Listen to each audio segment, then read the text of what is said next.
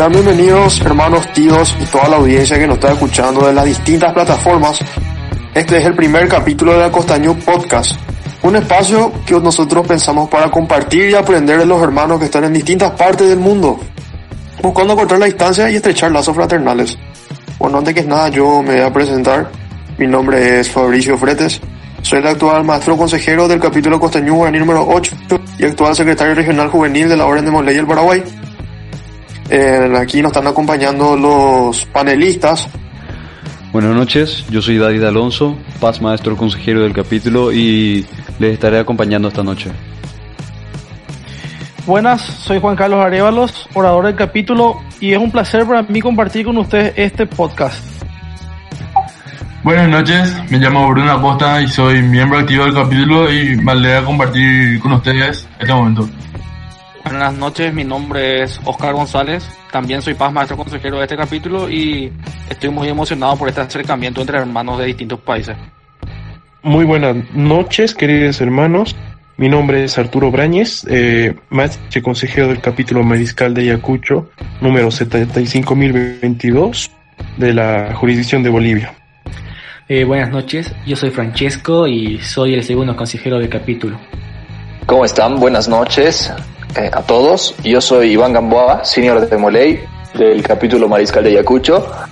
Muy buenas noches, yo soy Leonardo Chiquille, queridos hermanos, muchas gracias por este espacio que nos están dando. Muchas gracias. Eh, bueno, yo soy eh, Nicolás Gamboa, soy el primer consejero del capítulo mariscal de, de Cochabamba, Bolivia, y agradezco la invitación.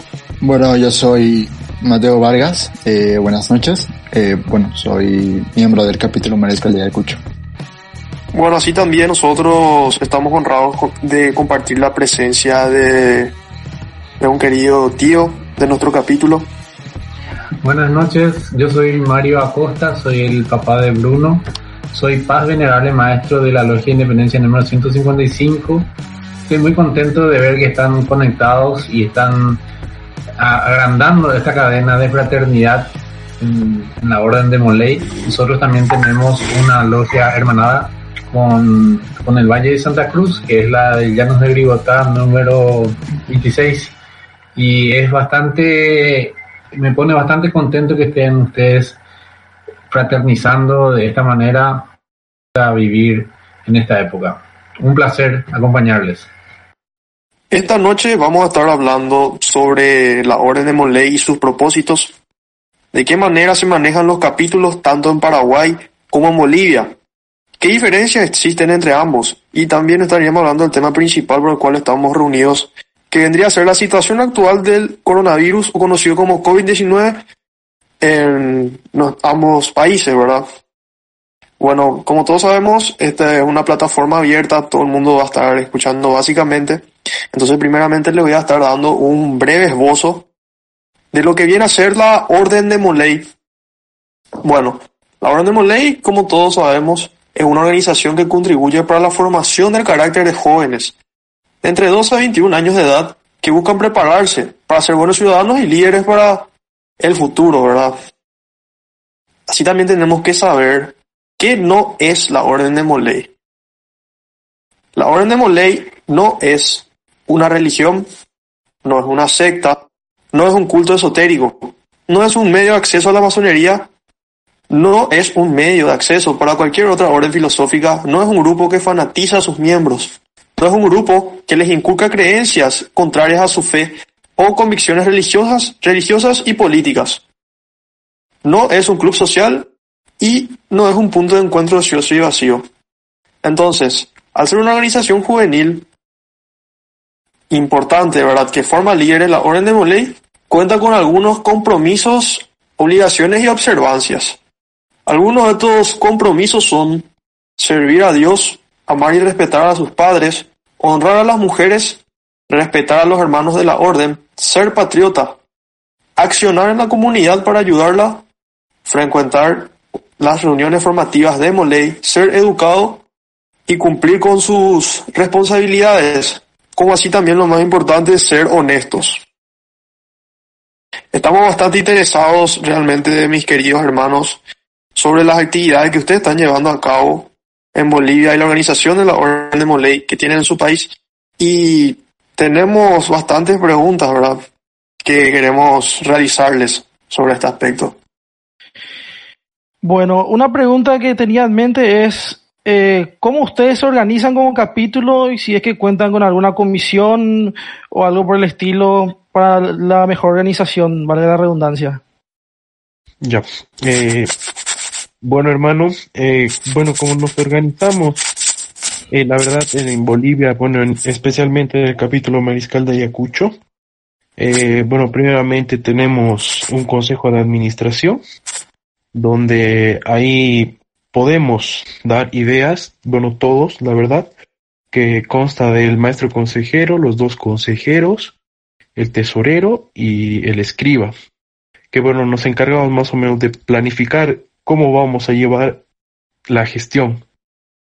Y bueno, mediante eso, bueno, tenemos reuniones administrativas por donde las cuales ahí formamos comisiones y informamos a, a los demás hermanos eh, las actividades que podemos realizar y bueno, ahí también tienen la- los hermanos la opción de eh, darnos ideas de qué les gustaría llevar en la gestión.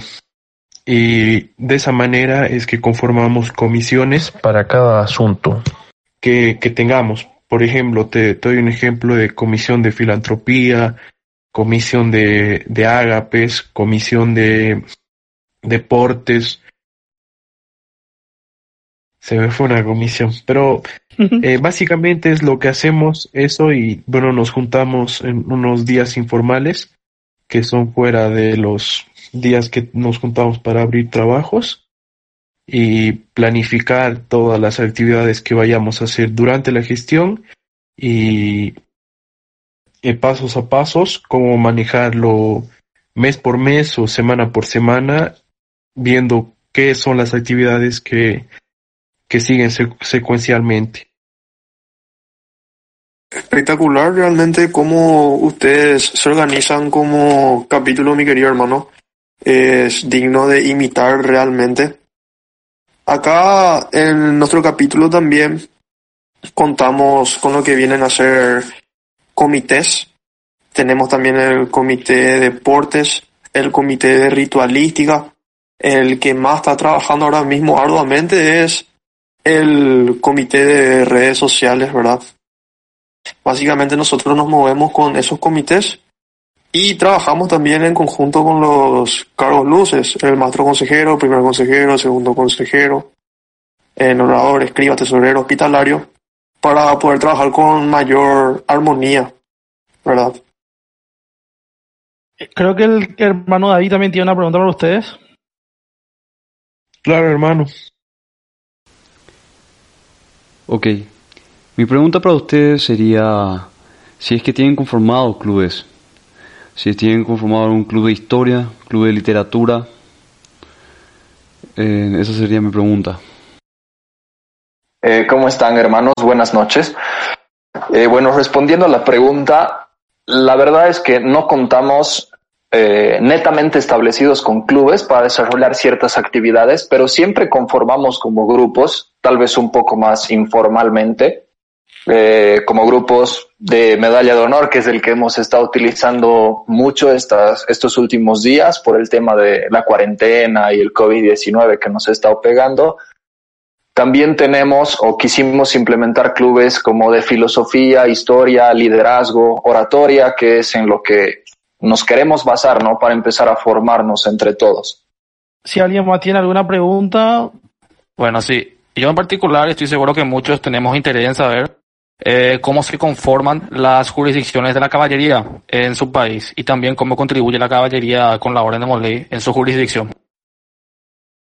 Eh, bueno, hermano, te voy a responder yo otra vez. ¿A qué te refieres con jurisdicción de, de caballería? La verdad, ese término no lo manejamos acá en Bolivia. Sí, perdón. eh, me refiero a cómo se conforman sus prelatos de caballería. Te doy un ejemplo. En nuestro país eh, tenemos cinco prioratos y cada priorato digamos que tiene una cantidad específica de capítulos bajo su ala. Por ejemplo, el priorato número uno tiene siete capítulos eh, que le pertenecen. El priorato número 2 tiene otros 6 o 7 si no me equivoco. Y se conforma de esa manera. Oh, ya, perfecto. Bueno, en el campamento de Cochabamba nosotros contamos con el priorato Nobles Caballeros de la Libertad y tiene bajo su tutela a los cuatro capítulos que tenemos en el campamento, ¿no? Nuestro capítulo, que es el Mariscal de Ayacucho, el capítulo Primax Cochabamba, Fénix y el recientemente abierto Sol del Tunari. Entonces, lo que nosotros hacemos para apoyar es asistir a las ceremonias de los diferentes capítulos, eh, ver en qué están fallando, tal vez en qué se los puede ayudar un poco, en qué se los puede orientar.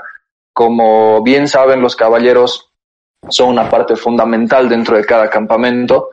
Eh, y, y, lo que tratamos de hacer es jalarlos, o sea, que vayan más adelante nuestros hermanos de los diferentes capítulos, ¿no? Siempre viendo que se superen y que estén un paso más allá dentro de los ámbitos como puede ser el manejo del ritual o tal vez en reuniones externas que tienen o obras sociales, filantropías y cosas así. Excelente, querido hermano. Eh, quería hacer una pregunta también sobre eso. ¿A qué se refieren cuando dicen campamentos? Quería eh, saber más sobre eso.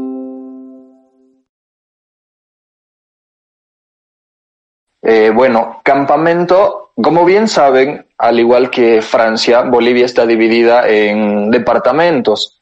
Tenemos el departamento de Cochabamba, que es donde nosotros nos encontramos ahora, el departamento de La Paz, de Santa Cruz, de Tarija, de Potosí y, y así los nueve departamentos de Bolivia. Pero dentro de Demoley, a cada departamento nosotros los denominamos campamento. Entonces tendríamos campamento de Bolivia, el campamento de Cochabamba, perdón, el campamento de La Paz, campamento de Beni y así. Dentro de cada campamento puede haber cierta cantidad de capítulos, ¿no? En Santa Cruz son cinco, seis capítulos, si no me equivoco. En Pando tenemos un, un capítulo, creo que recientemente se abrió uno más, en Cochabamba tenemos cuatro. Y, y, así, ¿no? Campamento le decimos al, al, departamento donde nos ubicamos. No sé cómo se maneja en Paraguay, eh, la, la, verdad, si no me equivoco, son estados. ¿Me podrían corregir? Eh, sus campamentos serían el equivalente a nuestras regiones. Tenemos cuatro, la norte, la sur, la este y la oeste. Y en cada región hay distintos capítulos. Creo que sería el equivalente. Eh, sí, creo que sí, sería el equivalente, exacto. Justamente siguiendo con el tema, el hermano Fabricio Fretes tiene otra pregunta. Ya que entramos, ¿verdad? Ah, con respecto a mi otra pregunta, ya que entramos en el tema de la noble caballería, tengo una duda, ¿verdad? Siendo que la caballería se maneja de distintas maneras en diferentes países y regiones, ¿verdad? Y quisiera saber qué requisitos ustedes tienen en cuenta para poder acceder, ¿verdad?, a la exaltación o, mejor dicho, formar parte de la caballería. Si tienen algún tipo de filtro, algún requisito, presentar algo. Si podrían compartir con nosotros también eso, mi querido hermano.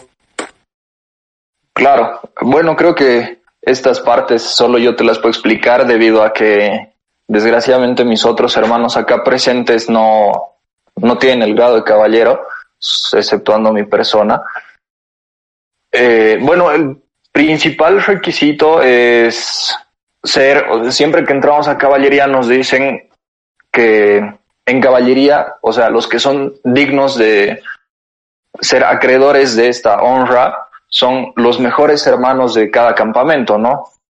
Entonces, siempre se trata de buscar las personas que trabajan más, las que se esfuerzan más en su capítulo, se pide eh, tal vez los feedbacks que tienen los maestros consejeros para decirnos tal persona está trabajando bien y siempre se espera la invitación, ¿no? Además, como los caballeros vamos visitando cada capítulo del campamento, se, se espera que cuando es el tiempo de reclutación, de reclutamiento, puedan invitar, o sea, puedan presentar como invitaciones, puedan recomendar hermanos para que participen de esto que es caballería y después los filtros internos que la verdad no sé hasta qué punto los pueda decir abiertamente. Nosotros somos un poco conservadores con el tema de esos requisitos dentro de de, Bolivia. O sea, la verdad tenemos, perdón, eh, co- como que nos mantenemos reservados con, con toda esa parte, ¿no? Claro, bueno, y saliendo un poco del tema de caballería, quería entrar otra vez en el tema de Moley. Eh, quería saber cómo se dividían el tema de las autoridades nacionales, todo eso en Bolivia. Eh, perdón, hermano, ¿puedes repetir la pregunta? Claro, cómo no. Eh, quería saber cómo se, divide- se dividen los las autoridades nacionales, o sea, regional, nacional, todo eso. Eh, bueno, nosotros tenemos a nivel campamento un maestro consejero departamental, que vendría a ser el maestro para los capítulos que se encuentran dentro del campamento, el maestro consejero nacional, que es el encargado de todo Bolivia. Ahora lo tenemos a Diego Otero del campamento de Santa Cruz. Nuestro maestro consejero departamental del campamento de Cochabamba es Álvaro Vargas, que es miembro de nuestro capítulo también, inició en el Mariscal de Ayacucho. Y, y esas serían mm, las autoridades, ¿no? ¿Y cómo es para que vos puedas, o sea, cómo ustedes eligen a su maestro consejero departamental? ¿Cómo ustedes proceden a eso? Eh, bueno, el principal requisito es que haya sido maestro consejero de su capítulo, ¿no? Pri- Principalmente su capítulo. Ese es el, el requisito número uno, ¿no? Si no eres, si no fuiste maestro consejero de tu capítulo, no vas a poder ser departamental. Y después, todas las personas que cumplan con ese requisito, en un congreso departamental, lo que hacemos es presentan sus planes de trabajo, se los evalúa con, o sea, con todos los miembros del campamento de Cochabamba, todos los, to- todas las personas pueden participar, todos los hermanos, los tíos, los papás pueden escuchar el plan de trabajo que tiene el maestro, se lo expone a, todo el público, se hacen preguntas acerca de eh, cómo va a conseguir, digamos, ciertas metas que, se está planteando y después se hace una votación, eh, pero votan solamente las autoridades del campamento, vale decir, eh, ilustres comendadores y los consejeros capitulares. Y básicamente solamente las autoridades votan, ¿verdad? Autoridades capitulares eh, de caballería y los de moleis de grado o de grado iniciático no, no votan, ¿verdad?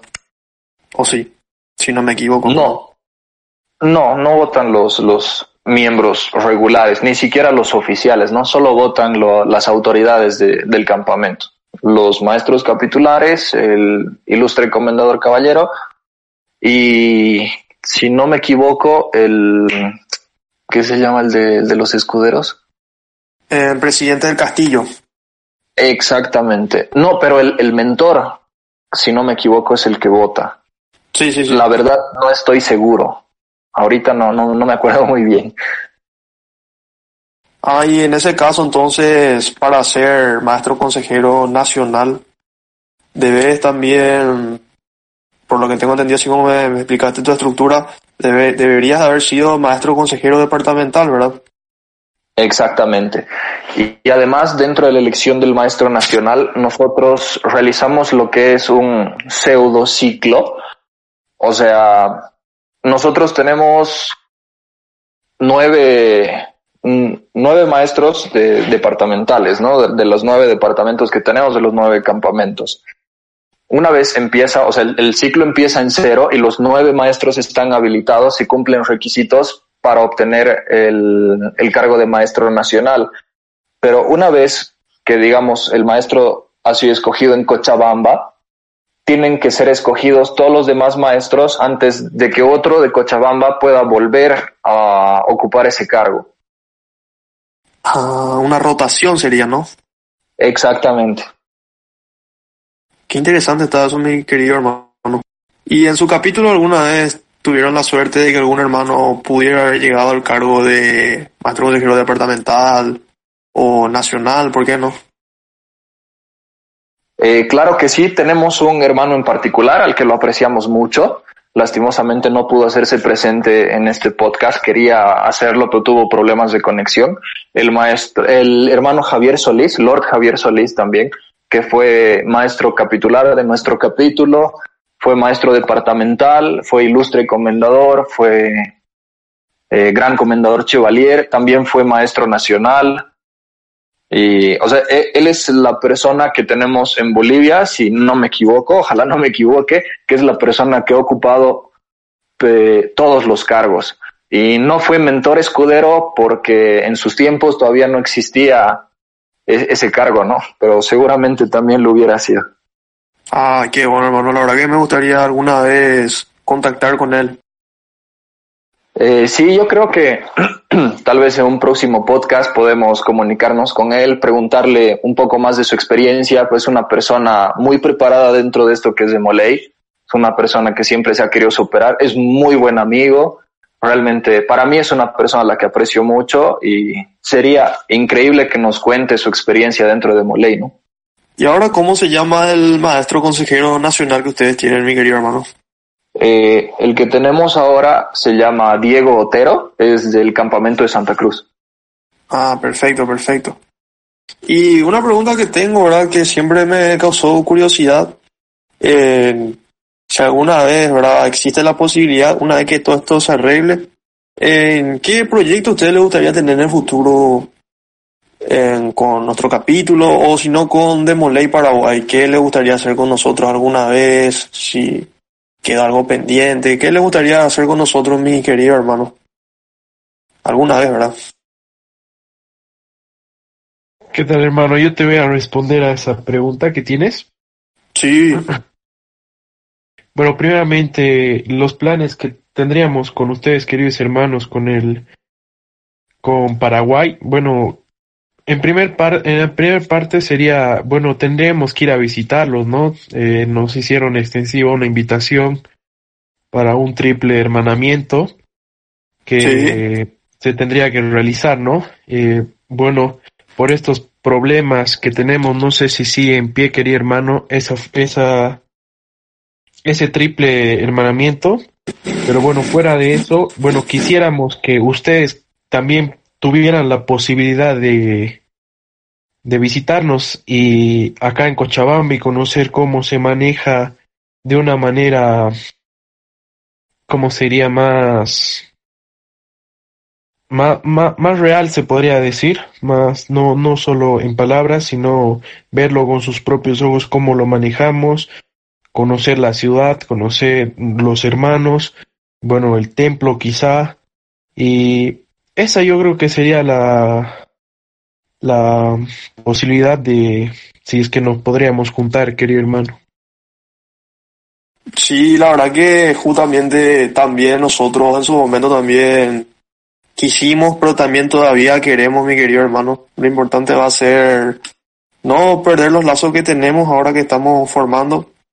Y la verdad que esto vamos a tomarlo como una asignatura pendiente, ¿verdad?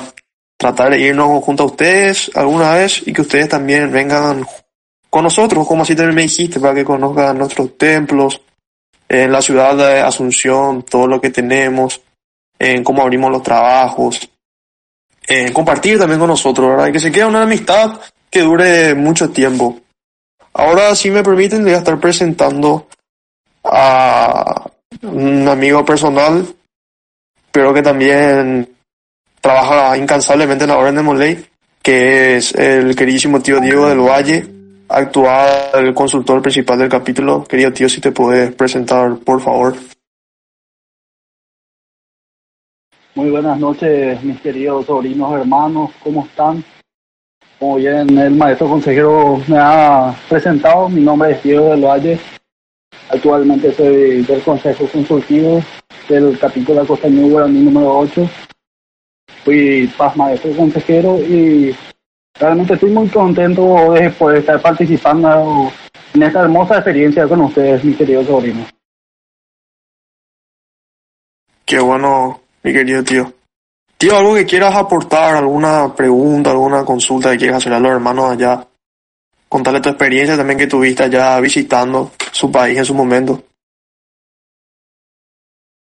Sí, justamente estaba recordando recientemente mientras iba escuchando todo el podcast hasta ahora. me había recordado que nosotros habíamos hecho un hermanamiento, no sé si conocen el capítulo Juventud del Oriente, número 311, que es de Santa Cruz. Nosotros habíamos estado en su aniversario, en el cual habíamos hecho un hermanamiento con dicho capítulo. Justamente cuando mencionó el hermano Bruno que vamos a hacer un nuevo hermanamiento, me encantó la idea de, de poder tener otra vez lazo nuevamente con nuestros hermanos de Bolivia sentir esa fraternidad una vez más con ustedes.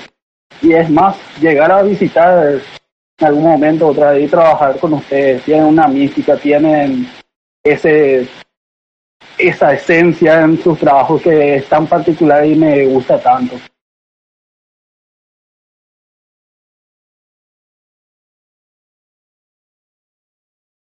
Muchas gracias, querido tío. Diego, eh, la verdad un placer igual estar acá con todos los hermanos y con usted, tío, aquí comentando y dialogando, formando lazos para una larga, eh, para perdurar estos lazos, la verdad. Y sí es muy importante, yo creo, tío, la verdad, de estos, estos comentarios, bueno, estos diálogos entre nosotros para conocernos eh, para interactuar quizá entre nosotros y ya si es la posibilidad que, que nosotros vayamos o que ustedes vengan, se va a dar yo creo en un futuro no muy lejano.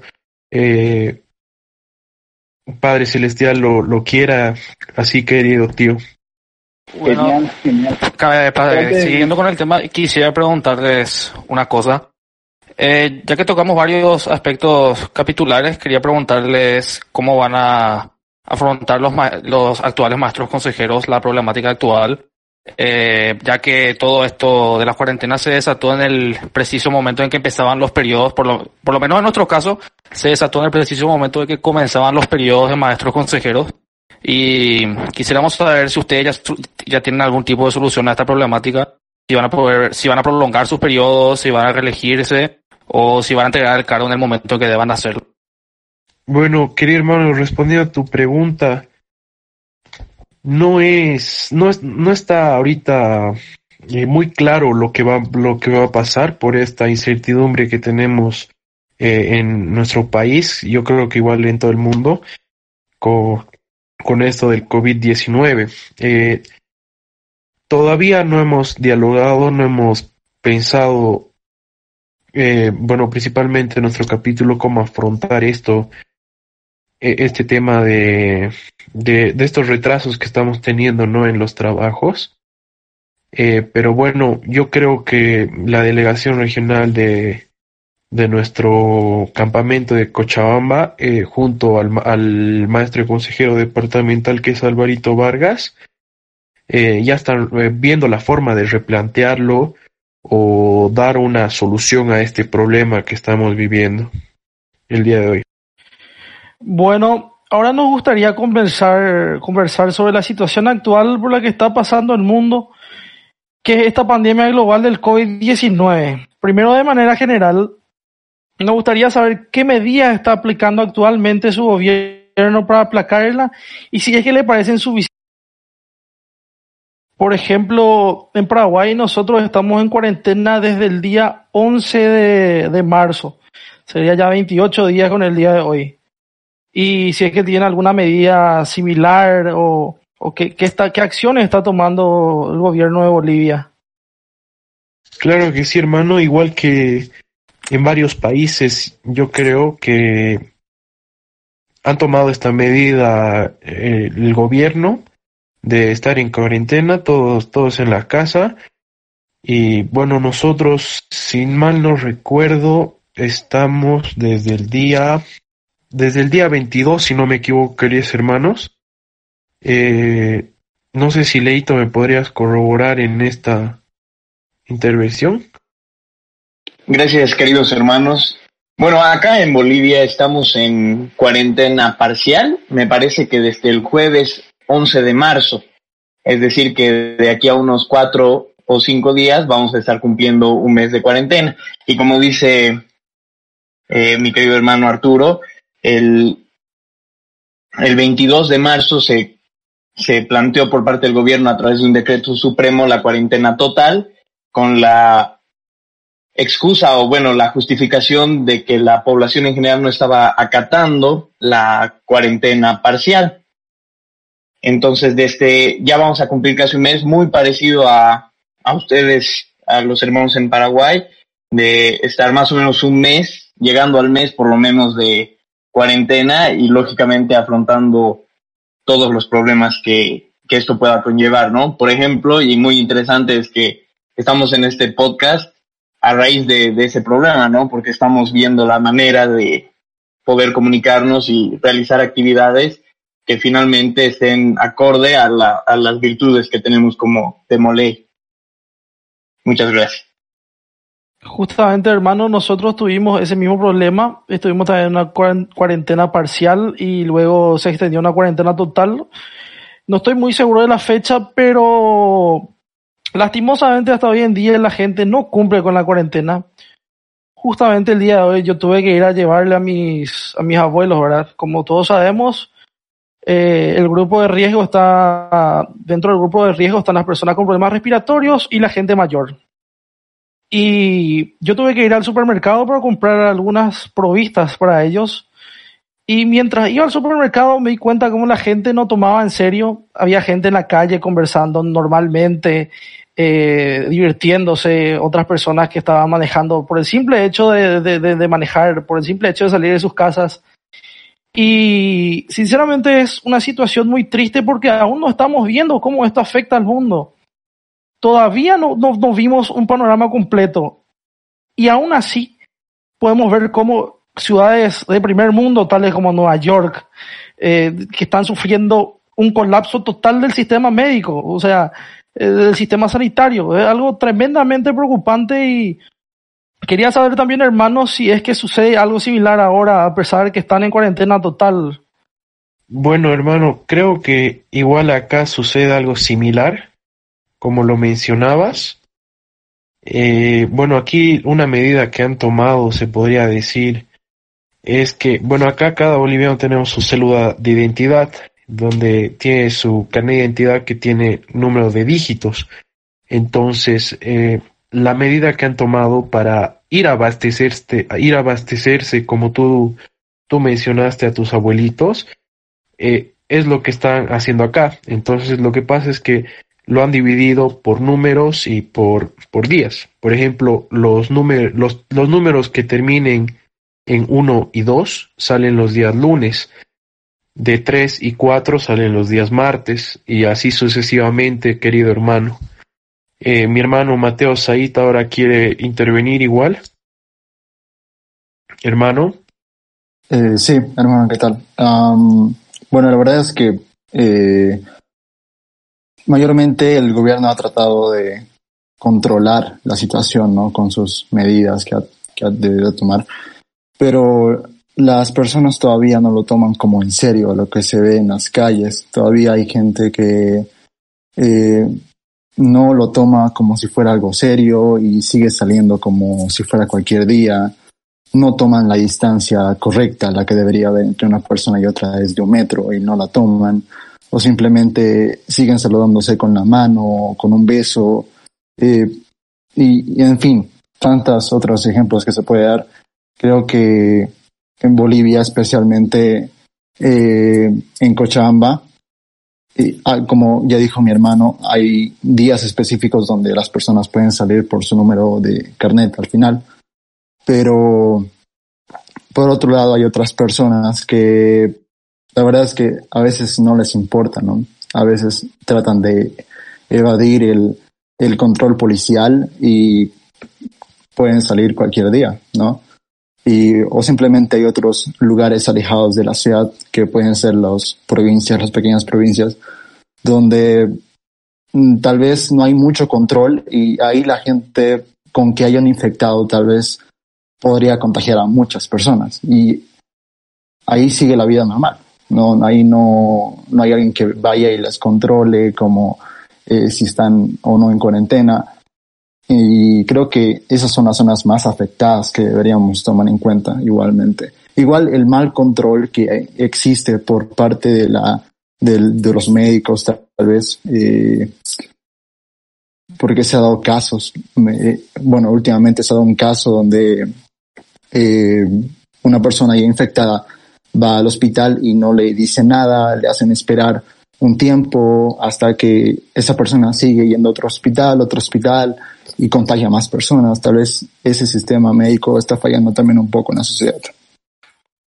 Eh, bueno, yo queriendo complementar un poco, quería compartir un, una experiencia curiosa. Que, por ejemplo, aquí en un municipio, que es una pequeña ciudad un poco alejada de la nuestra, que se llama Punata, incluso después de haber de- decretado la cuarentena total, se llevó a cabo un matrimonio donde, si no me equivoco, ap- aproximadamente unas 60, 70 personas participaron y y ahora todas estas personas están en, en encierro. Y es bien curioso cómo la gente piensa que es inmune o piensa que realmente a ellos no les puede afectar. Y puede que sea cierto si es que ellos son jóvenes, pero no, no se ponen a empatizar sobre sus abuelos y personas mayores a los que podrían afectar. Y igual eh, otro comportamiento curioso es que en la última semana han empezado a aparecer los primeros muertos en, nuestra, en nuestro país.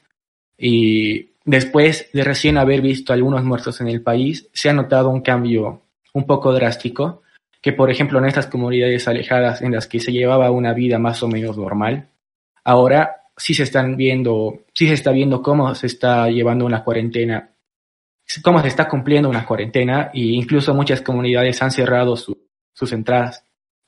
Eso en cuanto. Gracias, hermanos. Igual, si nos ponemos a analizar, circulan un montón de noticias falsas, ¿no? Al respecto en cuanto al trato de, de los policías que intentan mantener la cuarentena. Eh, no sé si aquí mis hermanos de Bolivia escucharon, pero hubo una noticia, no sé si es cierta o falsa, pero arrestaron a... Es- esto lo verifican, por favor, pero quiero dar nomás el ejemplo que supuestamente arrestaron al alcalde del municipio de Patacamaya, que es una ciudadcita en el departamento de La Paz, por no acatar la cuarentena y no solamente no acatarla, sino realizar una confraternización a la que asistieron por lo menos un centenar de personas, ¿no? Aunque esta información sea dudable o dudosa, no se sabe si es cierta, eh, mucha gente sí se comporta de esta manera a, nuestro alrededor, ¿no? Y no toma la conciencia que es debida.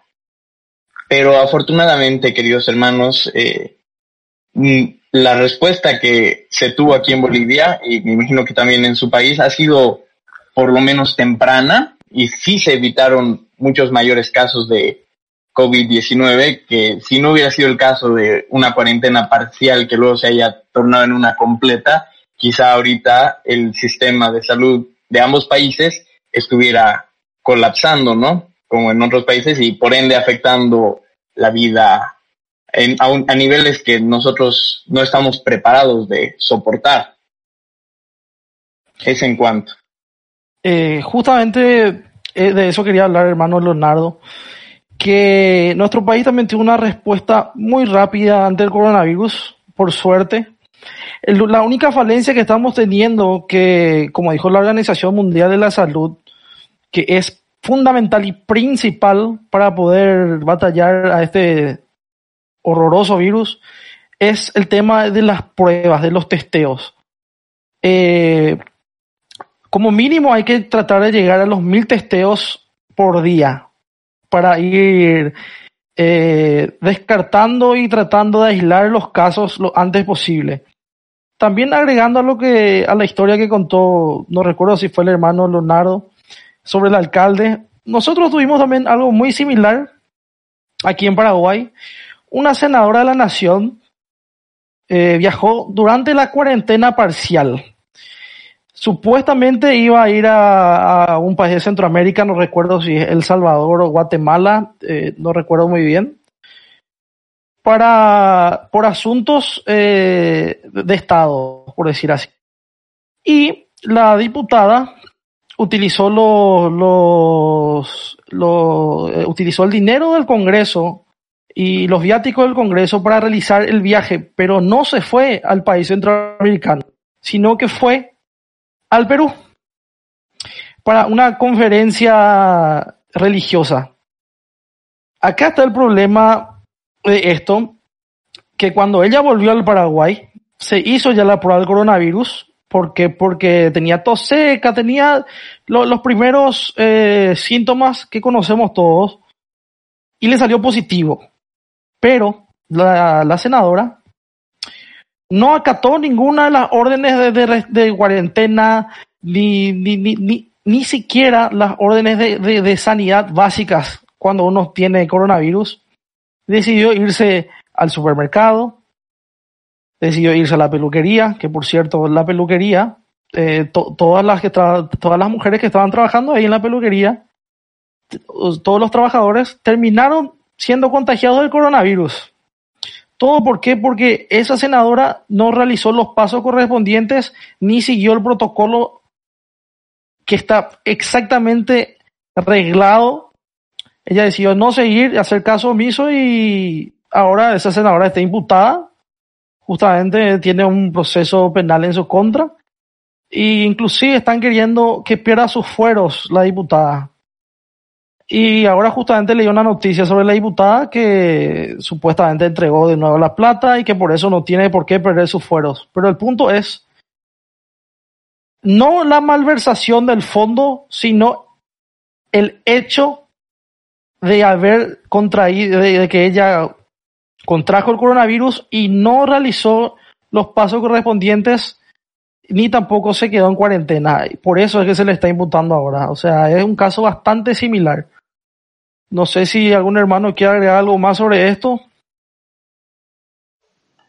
Bueno, la verdad que hablando de este tema, eh, me puso a pensar también en otro caso que sucedió acá en Ciudad del Este. Sería el caso del secretario del intendente, a quien se le había encontrado con armas de fuego, con un arma de fuego cargada, en dos mujeres y una conservadora llena de bebidas alcohólicas.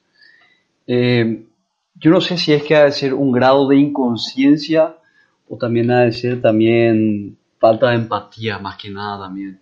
Porque hay gente que es consciente de, lo que es este virus, de lo que puede llegar a causar en las personas mayores. Eh, si bien a los jóvenes eh, capaz que le dé un poco más leve, eh, no, quiere decir que estamos inmunes al virus. Hay también casos de, de jóvenes que fallecieron también, personas sanas, personas en buen estado. Así que también el virus ataca al azar. Me hace pensar que la falta de empatía que tiene a veces la gente, porque dice que, bueno, yo soy joven y a mí no me va a pasar nada, pero no piensa en el entorno que tiene, no piensa en los adultos mayores, no piensa en las personas con enfermedades ya congénitas o enfermedades de base, ¿verdad? Em, es preocupante de repente porque esta gente sale a la calle y cree que bueno, yo soy fuerte y yo aguanto y entonces vamos a aplicar la ley de, de ¿cómo se llama este? Que decía la ley del más fuerte, sí, que sobrevive solamente más fuerte, ¿verdad? Eh, y eso más que nada, si es que hablamos de este tema. No sé si alguien más quiere hablar de, de esto, alguien más quiere acotar.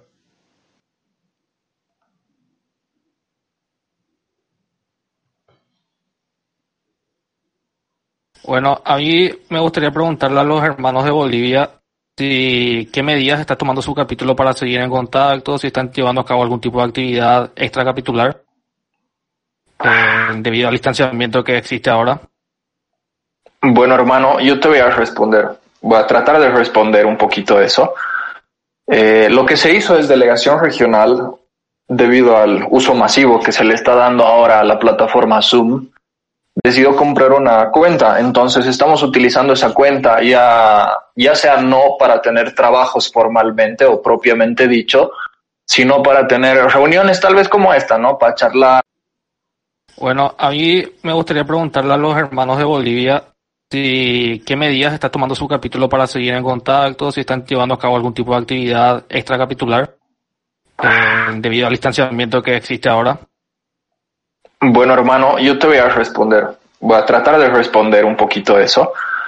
Eh, lo que se hizo es delegación regional debido al uso masivo que se le está dando ahora a la plataforma Zoom, decidió comprar una cuenta. Entonces estamos utilizando esa cuenta ya, ya sea no para tener trabajos formalmente o propiamente dicho, sino para tener reuniones tal vez como esta, ¿no? Para charlar, para debatir temas de interés. Se presentan también láminas que nosotros las denominamos así, así acá.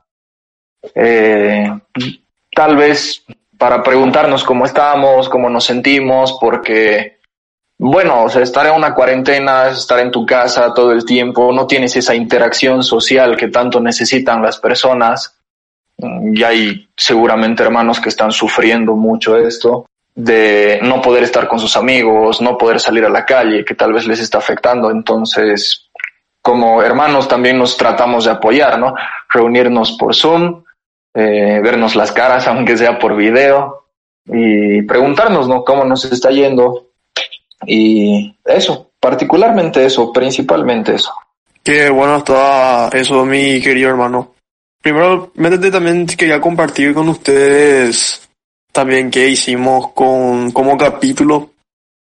Eh, algo histórico realmente eh, lo consideramos en algunos hermanos que tienen vasto conocimiento de informática y son apasionados por el tema de los juegos para PC o PlayStation o cualquier plataforma.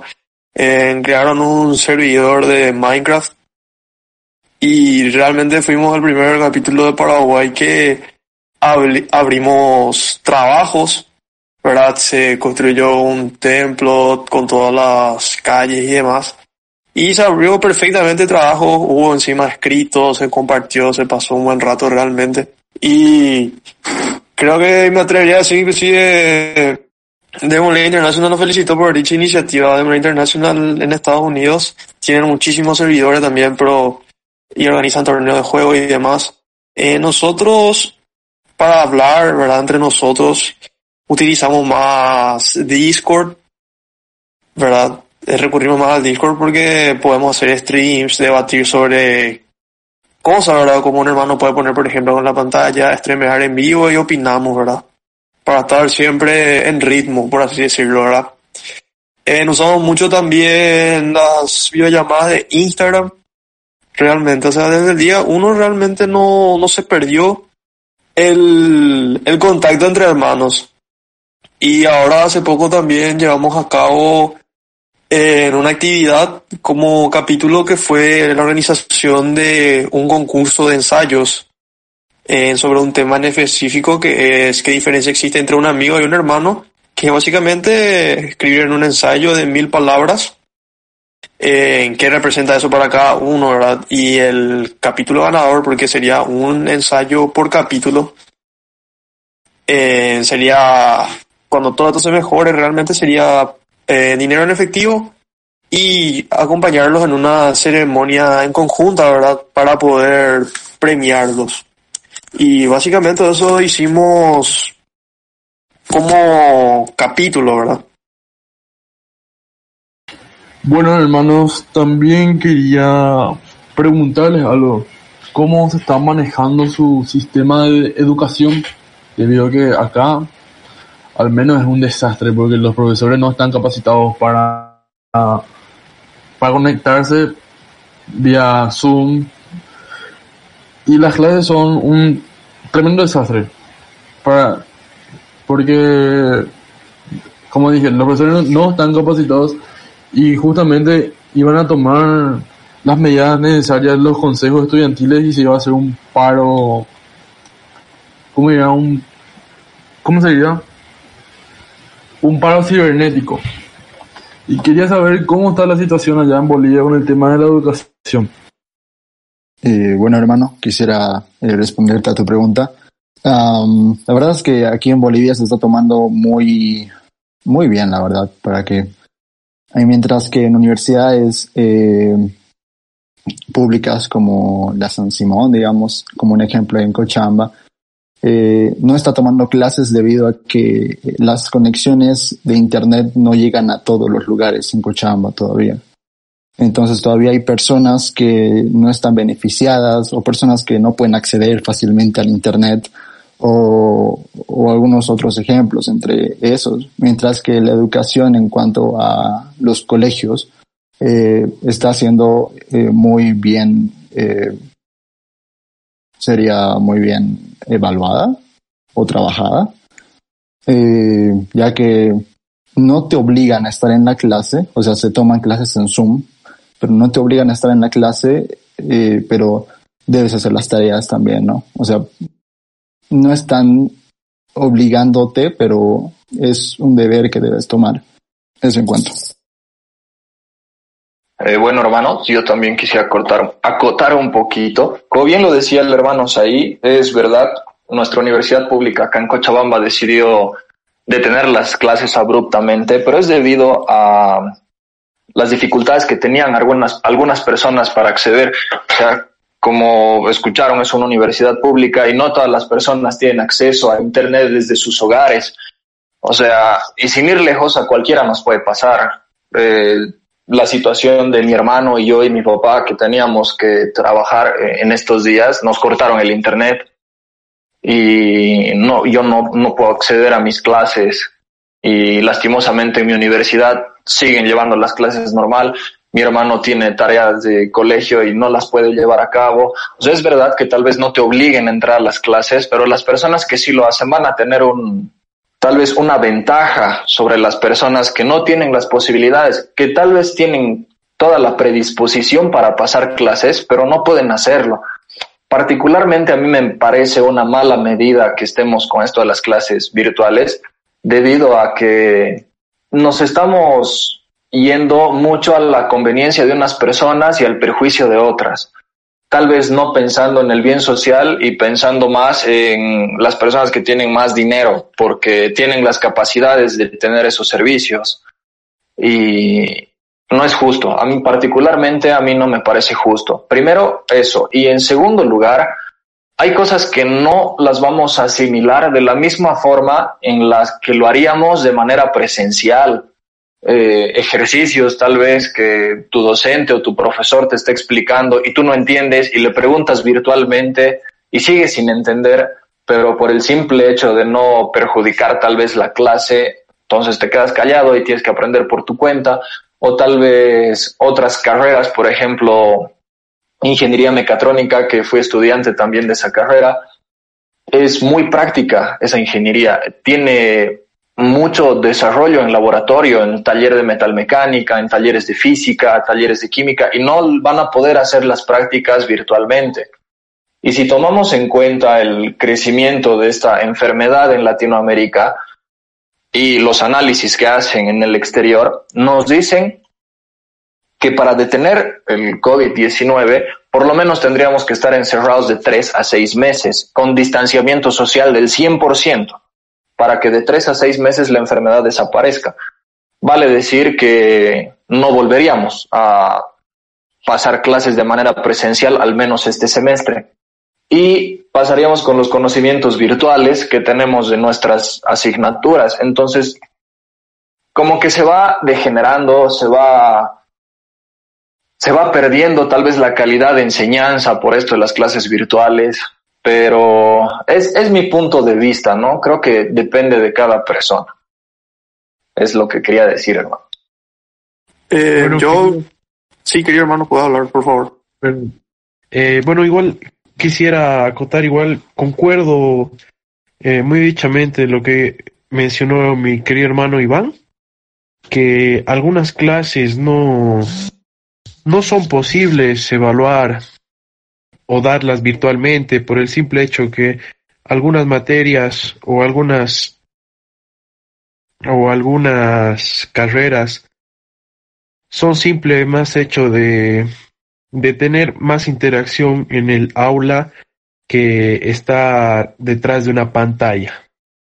Y bueno, hay personas que, o bueno, universidades o colegios que yo veo de ese lado que los profesores o maestros, eh, docentes, ingenieros, todos ellos, bueno, tratan de hacer lo mejor posible para, para seguir una educación que, bueno, o estamos pagando o, pública, ¿no? Que eh, ya vimos el tema de que en la en, el servicio público que han decretado que no va a haber clases virtuales, pero de manera públicas eh, de las perdón las las carreras o bueno las clases que que son pagando eh, las dan por el simple hecho de yo creo de generar su bienestar de los docentes o maestros queridos hermanos a eso me voy que, o sea, el día que tú no trabajes o no, no enseñes, no, no te va a pagar la universidad privada. Eh, ese, ese es mi punto de vista, queridos hermanos. Yo realmente acá les quiero comentar también un poquito de mi experiencia trabajando con las plataformas virtuales. Eh, yo actualmente estoy estudiando la carrera Economía en la Universidad Nacional de acá de Asunción. Bueno, y realmente generaba bastante descontento en mí con cómo se está manejando esta situación por el hecho de que primero luego los materiales que nos están pasando los profesores no son didácticos, básicamente son libros de antaño que son escaneados y a la vista es horrible, daña sinceramente la vista a la hora de leer en la PC. En las clases, ¿verdad? online que nos dan son malas por el hecho de que ellos no, no están capacitados, porque básicamente ellos no saben cómo manejar las plataformas como corresponde. Y la plataforma que estamos usando más nosotros es Google Classroom para tener las materias y ahí nos dejan las tareas. Y usamos Google Meets para poder entrar en las clases, ¿verdad?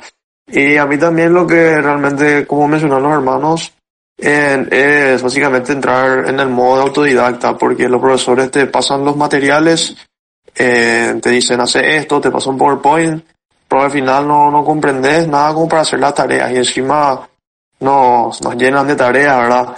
Cosa que, bueno, no está mal, pero afecta un poco a nuestro desenvolvimiento como alumnos por el hecho de que no podemos desarrollar las tareas porque nos cargan de contenido que difícilmente podemos asimilar. Y yo al menos eh, espero que se haga eso, se hizo una encuesta por suerte, para que los directivos tomen las decisiones que se reprograme el semestre, que arranque en septiembre y termine en abril más o menos como el semestre americano. Bueno, básicamente eso fue mi punto de vista, mis queridos hermanos. Si alguien quiera contar el tema, no hay problema. Gracias, hermano. Sí, la verdad es que estoy muy de acuerdo con todo lo que han aportado y acotado. Sin embargo, yo creo que si bien las clases en línea y todo ese problema, tanto para colegios como universidades, es un reto para la gran mayoría, mayoría de profesores y también para muchos alumnos que, siendo sinceros, mucha gente sabe usar muy bien el celular, pero a veces no, no, no estos, no estas aplicaciones o servicios que se usan, a veces son difíciles y se comprende, ¿no? Como decía el hermano Fabricio, si no estoy equivocado, que los docentes no tienen esa capacitación y por ende son como libros poco didácticos y sí hay docentes muy, muy aburridos, profesores que no saben usar estas herramientas. Sin embargo, pienso que esta situación del coronavirus está poniendo un reto a todas las instituciones educativas para ver cómo solventar este periodo y francamente creo que si bien no, han comenzado a hacerlo de la manera más oportuna o mejor, están dando un paso que les aseguro, les puedo decir o predecir que de aquí a unos años va a ser una regla y se va a acelerar. De por sí este, este cambio hacia lo digital ya, ya se veía viniendo. Sin embargo, con este, con esta crisis se está acelerando, ¿no? Entonces, todas estas instituciones como mi universidad van a empezar a tomarlo más en cuenta y a capacitar sí o sí a los docentes. Y como les digo, les aseguro que se van a hacer uso de estas herramientas constantemente. Entonces, está bien para nosotros tener este primer acercamiento. Hay muchas cosas que mejorar, como dijo el hermano Fabricio y otros hermanos, que eh, se mandan cartas a los directivos para que tomen medidas y seguramente se van a tomar, pero digamos en la realidad boliviana especialmente de las universidades públicas, como decía el hermano Iván, dice, no, no es, no es algo justo, no todos pueden acceder al Internet, no, no todos tienen, ¿no? Y daba el ejemplo de que a él se le cortó y le era muy difícil. Entonces sí, hay mucha razón en eso, de que no es justo, pero sí, eh, sin embargo, es algo necesario, ¿no? Y a veces eh, es importante saltar esta, estos impedimentos y hacer uso, porque siendo realistas, por ejemplo, aquí en Cochabamba, en la Universidad Mayor de San Simón, que es la estatal, tiene un sinfín y tendrá un sinfín de problemas, por supuesto, y han suspendido las clases virtuales. Pero si esta crisis se extendiese y no tienen las clases virtuales como en, como en otras instituciones privadas, el semestre no se va a reprogramar, sino que simplemente se va a perder. Y eso es un problema mayúsculo para muchas personas, ¿no? Y puede retrasar una infinidad de cosas, ¿no? Eh, eso es en cuanto. Justamente hablando de, siguiendo con el tema de las clases virtuales, queridos hermanos, eh, yo estoy en la Universidad Nacional de Asunción, sigo la carrera de Derecho, voy por el cuarto año. Y este, este semestre es un semestre muy peculiar en el sentido que hay una materia que es específica que es bastante difícil, que es, por decir así, una materia colador, que es Derecho Civil, Obligaciones y Hechos y Actos Jurídicos. Bueno, hasta ahora no estuve teniendo una mala, una mala experiencia con las clases virtuales, puesto que tengo la suerte de tener como profesor al presidente de la Corte Suprema de Justicia, el doctor Martínez Simón, que es justamente el propulsor del, del, del, del sistema de expediente electrónico en el Paraguay. Es decir, que gracias a él eh, podemos subir sin problemas escritos judiciales directamente al juzgado, desde la computadora, desde nuestras casas. Y por suerte él tiene un amplio manejo de la tecnología y lo que hace este profesor es, él filma de antemano las clases y sube directamente a un grupo de Facebook. Eh, y se pueden dejar las preguntas en lo que sería la parte de comentarios y él va respondiendo. El único problema es que los profesores eligen cada uno la plataforma virtual que más le conviene. Y ahí entra un poco el tema de, que uno tiene que tener varias plataformas preparadas ya para poder ingresar a las clases. Por suerte hasta ahora todos mis profesores utilizan eh, o utilizan o Zoom o Facebook Live, utilizan en el caso de mi profesor de, de Derecho Diplomático del Paraguay hay una profesora que sí es muy simpático, les quiero contar esto, que recuerdo cuando aún iba a clases presenciales allá por febrero, que decía que ella odiaba la tecnología, que ella odia la tecnología, detesta la tecnología y no quiere saber nada de la tecnología. Eso fue en febrero, antes de que ocurra todo este tema del coronavirus. Y por supuesto, como ella odia la tecnología, ella es la única profesora que no da clases virtuales, pero se encarga de darte tareas vía los delegados de curso. Es decir, la profesora le manda un mensaje de texto a la delegada del curso y la delegada del curso nos hace llegar a nosotros lo que son las tareas.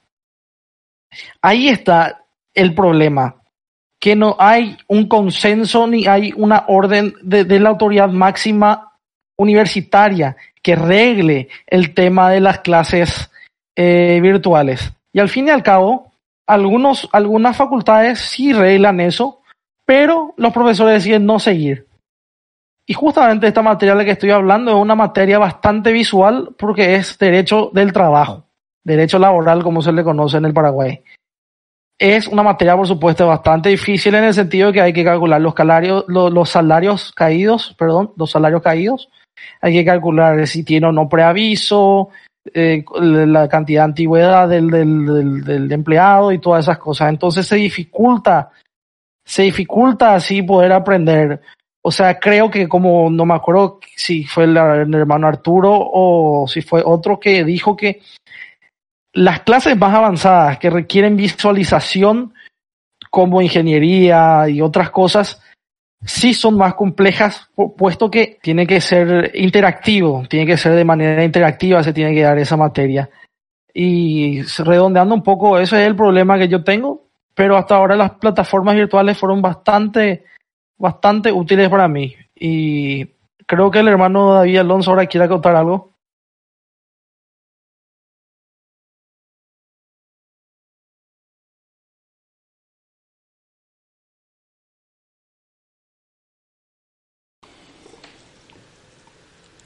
Sí. Una realidad que tenemos que afrontar es que este virus nos tomó de sorpresa a todos, tanto alumnos como docentes, y sorprendió a un sistema educativo que estaba preparado para dar clases presenciales y no virtuales. Como si escucharan un programa de televisión, el cual había escuchado así de paso, nomás pasando por la cocina, estaba diciendo que el estilo de enseñanza tradicional era, es la de retener la mayor cantidad de información en la memoria. Y eso en un estilo de educación virtual no funciona porque la información la tenemos a un clic de distancia nomás después. Y entonces es muy difícil cambiar el, el, estilo de enseñanza de los profesores de hoy en día que vienen enseñando de la misma manera de hace 20 años posiblemente. Es muy difícil eso. En el caso de mi facultad, eh, nosotros como alumnos estamos pidiendo que haya una actualización de los profesores, que haya una capacitación y por lo menos tener un, no un paro del semestre, no reprogramar, o sea, sí reprogramar el semestre del calendario, pero no dejar de dar clases, sino que por lo menos dos semanas o una semana incluso, darle tiempo a los profesores de capacitarse y tener una idea de cómo llevar las clases a cabo. Porque tenemos dos tipos de profesores en, en mi facultad. Los profesores que se adaptaron rápido a la tecnología y pudieron dar las clases de una manera excelente. Eh, por ejemplo, en el caso de resistencia de materiales son como cinco profesores, tres profesores y dos ayudantes de cátedra. Y ellos se organizaron bastante bien, hicieron muy bien su calendario, que van a hacer tal, tal, tal día, y entonces ellos se turnaban los profesores para poder dar eh, lunes, martes y miércoles clases, y después un vier los viernes otra vez clases de refuerzo. Entonces ellos se organizaron bastante bien. Pero hay otros casos de profesores que ni siquiera se presentaron. Hay profesores que ni siquiera se presentan, no dan clases, pero sí te dan tarea. Es como que tipo, toma vos y estudia vos. ¿Entendés? Entonces también eso promueve a que vos tengas que ser obligatoriamente autodidacta. Y la verdad que esta situación va, a mi parecer, va a revolucionar la manera de, de, educar, ¿verdad? Va a ser una revolución en la educación. Eh, va a ser un requisito ya la educación virtual, diría yo, ¿verdad? Y hay varios profesores que ya le gustan más esta manera de enseñar, como el profesor de administración, que ya le gustó mucho la idea, además dijo que cuando volvamos a clases, él posiblemente dé un día, porque salimos muy tarde, entonces ese día va a tomar virtual nomás. Entonces cada uno de su casa entra a la clase y, y desarrollamos de esa manera nomás, más a gusto, ¿verdad? Que me pareció fantástico también, en ese caso. Y nada, nada más. No sé si alguien más quiere acotar algo más sobre este tema. Bueno, queridos hermanos, eh, también quería decir si es que algún querido hermano de Bolivia tiene algo más que aportar, eh, alguna opinión o, algo así. O más bien podemos aplicar esta sección, ¿verdad? Para que ustedes también nos pregunten cosas a nosotros de cualquier cosa, cómo nos manejamos, de ley, este tema del coronavirus, de las universidades. Siéntanse libres, queridos hermanos, también nosotros estamos para conversar con ustedes. Si alguien quiere preguntarnos algo, conocernos. Eh, hermano, eh, queridos hermanos, bueno, considerando la situación en la que estamos, yo quisiera preguntar si, bueno, ustedes ya preguntaron, ¿no? Si, cuáles son nuestros planes con, con ustedes. Y al parecer nuestros planes con ustedes son más a, a largo plazo, ¿no? Conocer, viajar, ir y también que ustedes puedan venir, ¿no? Pero durante esta situación, no sé si tendrán ustedes alguna actividad en la que puedan incluirnos a nosotros, ¿no? Como jurisdicción de Bolivia. Bueno, a mí realmente me gustaría más adelante eh, compartir con ustedes la plataforma Zoom para poder hacer una videoconferencia con ustedes y debatimos algún tema en específico, compartimos, nos conocemos mejor. También me gustaría con un, de ser posible compartir escritos, ¿verdad? puntos de vista filosóficos o compartir distintas situaciones, ¿verdad? Eh, también si ustedes acoplan, si, si, juegan algún juego o algo así, podamos también distendernos un poco, ya que el deporte y el juego son las mejores herramientas para fomentar, por sobre todo el caballer- eh, la caballerosidad y la fraternidad. Eso al menos lo que yo propondría, pero si alguien más de mi capítulo le gustaría proponer algo, estamos acá justamente para esto, para avanzar como hermanos, ¿verdad? Bueno, querido hermano, replantea un poquito. Eh, me parece muy interesante esa tu idea de, de querer interactuar un poco más, eh, como bien decíamos, unir más los lazos, que sean más fuertes.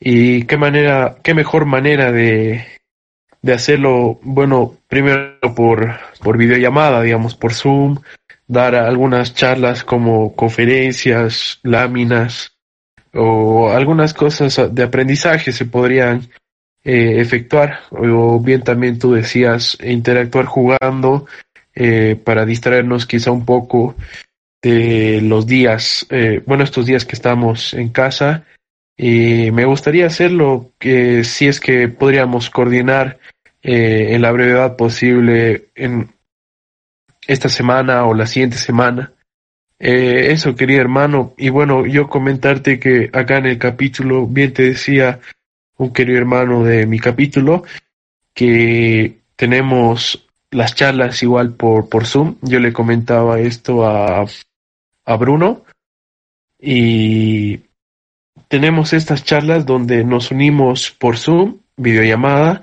y ahí sale una lámina, una idea, opiniones, debatimos hacemos conferencias, dialogamos, nos preguntamos cómo estamos y eso sería bonito hacerlo entre, con ustedes, queridos hermanos. Me parece una genial iniciativa, queridos hermanos. Y eso es lo bueno, que tenemos la ventaja de la juventud y que sabemos manejar las herramientas electrónicas que poseemos. Y yo creo que estaría más interesante justamente eh, volver a hablar de este tema para tener más ideas, para tratar de concretar las ideas. También sería interesante intercambiar un correo electrónico o algún método de comunicación que no sea solamente este, o algún grupo o algo por el estilo, no sé si tienen WhatsApp o algo así, para poder eh, distendernos un poco más de manera un poco más relajada para poder ir coordinando algunas de esas cosas y para facilitar un poco la comunicación. Claro que sí, mi querido hermano. Eh, me parece posible crear un grupo de WhatsApp, cambiar correos o, bueno, quizá eh, seguir en Instagram, Facebook, en las redes sociales, donde ahí es donde más participación creo que tenemos eh, todos los días nosotros, queridos hermanos. Eh, bueno, hermanos, yo quería preguntarles, eh, bueno, aquí nosotros hacemos filantropías. Bueno, podría ser filantropías hacia niños o abuelitos, perritos o animales. Quisiera saber qué filantropías organizan en el Paraguay, queridos hermanos. Sí, yo te puedo responder eso, mi querido hermano. Eh, acá, como todos saben, eh, me presento nuevamente. Yo ahora mismo estoy ocupando el cargo de secretario regional juvenil. Eh, y de paso quiero mandar saludos a los maestros consejeros regionales Angelo Fioroto y Axel Melgarejo. Bueno, básicamente lo que hicimos como región oeste fue destinar todos los fondos que teníamos como región para ayudar a más de 200 familias con provistas, ¿verdad? En ya sean alimentos no perecederos como fideos, arroz, café, yerba mate que consumimos mucho acá, jabón, eh, insumos de limpieza, ¿verdad? Para que ellos puedan, para que ellos puedan afrontar esta situación, porque como bien sabemos, muchas personas pueden vivir esta situación bien y otras no, ¿verdad? Son menos favorecidas. Entonces, como región oeste, todos los fondos que teníamos para organizar congresos, actividades y demás, preferimos emplearlos para el bien común, ¿verdad? Nuestra sociedad. Muy bueno, querido hermano, muy, muy, muy buena iniciativa, la verdad. Qué alegría escucharlo. ¿Algún bro de Bolivia que tenga alguna pregunta más? Eh, yo, hermano. Eh, bueno, Dale, la verdad es que Sí, la verdad es que quería preguntarles más o menos una curiosidad que tengo. Eh, ¿Qué está haciendo el gobierno paraguayo eh, para afrontar el, el, virus? ¿Qué beneficios está dando a las personas más humildes? ¿Qué beneficios está dando a la salud, entre otras cosas? Yo te contesto esa pregunta, hermano. En estos momentos, el Paraguay está, el gobierno paraguayo está dando subsidios que, como todos sabemos, eh, América Latina cuenta con una gran cantidad de trabajadores informales y ahora mismo hay una aplicación en el Paraguay que se llama PTVO en guaraní, que es el subsidio de emergencia sanitaria. Y en esta aplicación pueden, pueden eh, registrarse las personas que no tienen trabajo los trabajadores informales. Y es un subsidio de dos pagos de 548 mil guaraníes cada uno. Te voy a decir cuánto es eso en bolivianos. Un segundito. Creo que son como 590 bolivianos, más o menos y son dos pagos mensuales de 590 bolivianos, 548 mil guaraníes. Y también las personas que estén dentro del registro único del contribuyente, que sería el RUC, que vendría a ser que cada profesional o cada persona que tenga, eh, por decir así, una profesión o algún negocio, eh, también pueden aplicar a ese, a esa, a ese, a ese subsidio.